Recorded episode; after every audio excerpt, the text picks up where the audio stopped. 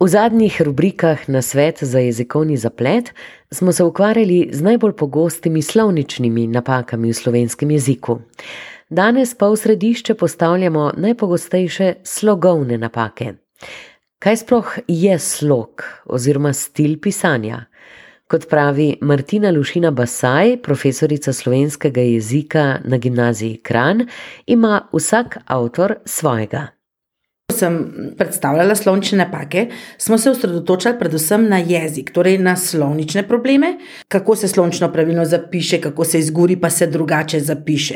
Danes se bomo pa osredotočali na slog ali stil pisanja. Torej, kako bi nekomu razložil, kaj je to slog oziroma stil pisanja.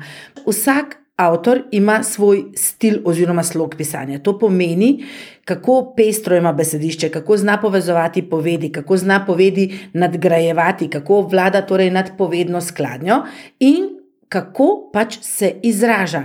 Zdaj, seveda, takoj prepoznamo boljši slog in ga ločimo od slabšega, zato ker je seveda bolj pester, ima torej boljše poznavanje besed, veliko navezuje s sinonimi, so pomenkami, z, z različnimi lastnostmi in z različnimi značilnostmi. Lahko govorimo o slogu povedi, Lahko govorimo prav o besednem slogu, lahko govorimo pa potem o celotnem slogu jezika. Tudi ko mi gledamo neko umetnostno besedilo, nas recimo slog navduši ali pa nas slog odbije. Torej, to je nekaj, kar kot bralec zaznaš. Ni pri slogu tako striktno in natančno kot pri jeziku, to pomeni, da nekaj je pravilno in nekaj napačno. Ni. Tukaj je pač samo slogovno boljše ali slogovno slabše. V zadnjem času pa vse pogosteje opažam, da se določene slogovne nerodnosti ali pa slogovne napake, za katere pa res lahko rečemo, da so napake, vse pogosteje pojavljajo in uporabljajo.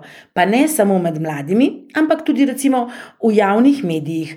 Um, torej, tudi v časopisu, na radiju, v televiziji, predvsem pa na komercialnih postajah. No, recimo, to pa še pogosto, ne, ker pač včasih v, v avtu ne, imaš neko komercialno postajo in potem se to še posebej, bom rekla, sliši in zelo pogosto opaža. Največ težav pri slogu, oziroma pri tem, kako se izražati, imajo prav mladi. Zakaj? Začela sem seveda tudi raziskovati, zakaj se to pojavlja pri mladostnikih, pa mi je seveda postalo zelo hitro jasno. Ker mladostniki zdaj ogromno komunicirajo v angleščini, tudi veliko, recimo, naših dijakov se uči nemškega jezika in veliko vzamejo iz angleščine in tudi nemščine. To je seveda predvsem značilno tudi za Gorence, ne, ker pač mejimo na Avstrijo in vse, in zato imamo v bistvu res veliko teh, bom rekla, dobesednih prevodov tudi zelo pogosto, kadar lektoriram kakšne naloge, točno vidim, a je ta kandidat vzel iz nemščine literaturo, a je imel recimo literaturo v angleščini ali pa. Torej, v srbo-hrvaščini dajem tako navednice, ne? ker srbo-hrvaščina zdaj ni več, ampak včasih je pa bila in od tam so vsi ti, tudi tu vse besede in te strukture stavčne, ki jih prevzemamo. Zato še enkrat rečemo, težko govorimo o slogovnih napakah, ampak lahko govorimo o boljšem ali slabšem slogu. Želela sem pa povedati za slog samo še to, da je zelo pomembno, da slog gledamo znotraj enega besedila. Recimo, jaz lahko včasih rečem, ni v redu, da rečeš bodočnost, raje reci prihodnost. To je že res, ampak pomembno pa je, da če mi pišemo neko besedilo in ko prvič uporabimo, uporabimo prihodnost. Če bi pa zdaj morali mi prihodnost recimo petkrat ponoviti, je pa že bolje, da vmes dvakrat rečemo bodočnost, zato da mi besedilo slogovno razgibamo. Če pa samo enkrat, recimo, uporabimo bivši, naprimer, potem je seveda bolje, da rečemo nekdani, zato ker je pač to slovenska beseda, bivši je pa pač srbo-hrvatizem.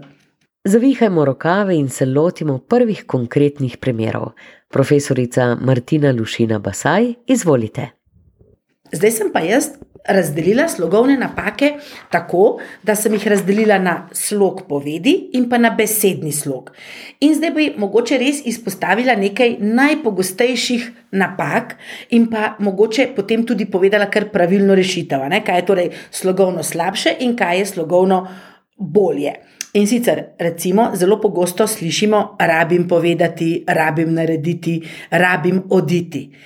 To res ni dobro, in moramo, seveda, moram povedati, moram narediti, moram oditi, pač ker je že čas ali kaj takega. To je torej lahko ali iz nemščine ali iz angleščine, eh, bom rekla tako, kalka. Ne? Potem ne rabim se lagati, torej zdaj pa če smo to zanikali.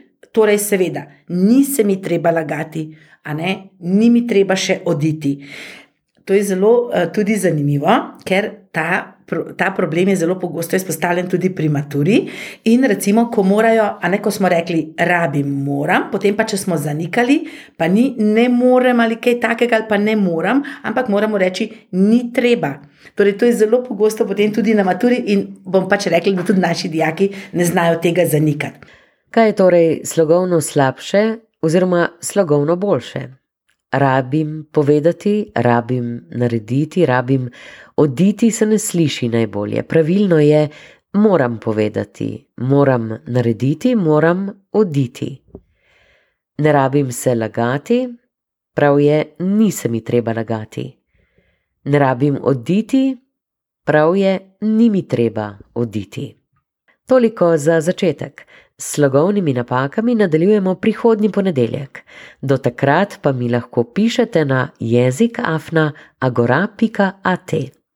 Hvala za vašo pozornost in lepo se imejte še naprej.